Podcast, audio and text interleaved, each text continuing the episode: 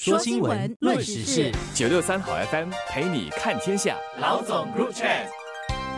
各位听众，大家好，我是新民日报的朱志伟。大家好，我是联合早报的郭丽娟。疫情放缓，共有上万名入境我国的旅客，通过旅游局推出的新加坡奖励计划 （Singapore Rewards Program） 了解新加坡的历史与丰厚的文化底蕴。本地留业者期盼这个计划能够持续下去，甚至可以考虑进一步的扩大计划。而根据新加坡旅游局提供的最新数据显示，截至上个月底，这个计划已经吸引了六万五千名旅客报名参加。与平均一个月一百多万人次的旅客人数相比的话，六万五千人当然不算很多。不过，他们认识到的却是新加坡很不一样的一面，对我们的风土民情有一定的体会，也包括认识我们的小贩文化。这样，因此呢，对新加坡留下了深刻的好印象，也就更可能再次访问新加坡。我觉得吸引这样的回头客是一个很值得鼓励的做法。比如说，有来自新西兰的旅客，他就报名参加了牛车水的小贩美食导览，有机会听到小贩谈谈他们创业的故事，也因此爱上了本地的传统美食手工鱿鱼。他还打算买一些作为伴手礼带回新西兰给亲戚和朋友。也有来自中国的旅客参加了导览团时，品尝了本地的花生汤圆，就觉得心中两国的饮食文化有一些异曲同工之处。那希望呢，未来今后有更多的以中文为主导的游览活动，可以吸引更多的中国旅客。我想首先先要谈新加坡奖励计划，什么样的游客能够参加？首先呢，必须是短期游客，最多五天，五天以下嘛。其二就是他必须是从新加坡入境的，而且是乘搭航班过来的，就是坐船的来不算了哈。然后在这点上来说，当然还要在十八岁以上了。然后他们可以注册一个叫做 Visit Singapore 的账号，注册了这个账号之后呢，他们其实就可以参加三十八个项目。三十八个项目其实选择还蛮多，而且相当有趣的。游览的地方还包括热兰乌沙、Duxton 跟 Everton Park，然后当然还包括了一些工作坊，包括自制巧克力、中药、食疗这一方面。当然也少不了一些旅游景点啊，包括圣淘沙、星耀樟宜。然后我觉得比较让人家感动哦，是这些项目都是免费的，然后那个时长大概是一个小时到四个小时不等哦。这样的一种另类旅游哦，能够让这些游客本对新加坡不要有一种刻板印象，新加坡有这种风土民情啊，才应该是最吸引人的地方。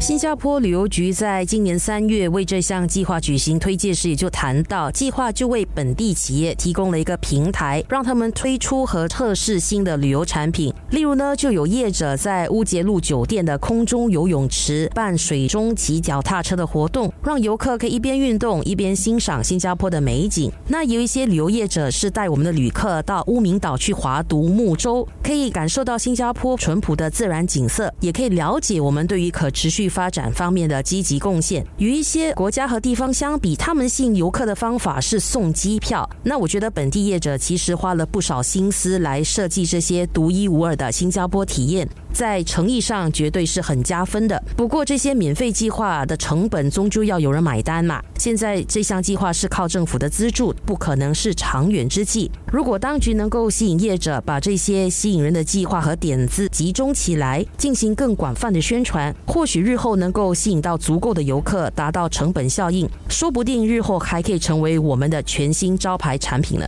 旅游业向来是新加坡经济的支柱之一，每一年带来的那个经济效益是很大的。当然，政府是大力支持。这边主要提到一点，就是旅游业要怎么样的对症下药，也就是说，要针对什么样的旅客进行怎么样的促销包装，这个我觉得才是最重要的。然后这边来讲，我觉得有一类的旅客，当然是我们马上就可以争取的，那就是来参加会展的那些旅客，因为 MICE 就是会展哦，是新加坡。大力发展的一块，而这些旅客们基本上来参加会议，有时候是三天到五天的时间，让他们短暂的体验一下新加坡的特殊的风土民情，是一个让他们未来能够回来的一个方式。当然，另外一种就是有一些普通的游客，他们一般都是以新马泰作为包装。也就是新加坡、马来西亚、泰国一起，然后可能来一个礼拜，然后来新加坡可能就不到两天的时间了。大家都知道说，新加坡人其实也可以改观哦，要游览新加坡，其实两天真的是很不足够的哦，可能最少都要三到五天的时间了。所以进一步的怎么样的去包装，然后吸引这批人愿意在新加坡多花一些时间，也是目前要走的一个方向哦。当然，我们的优势就是我们的多元文化、安全性这些，对游客来说还是具有相当大的吸引力的。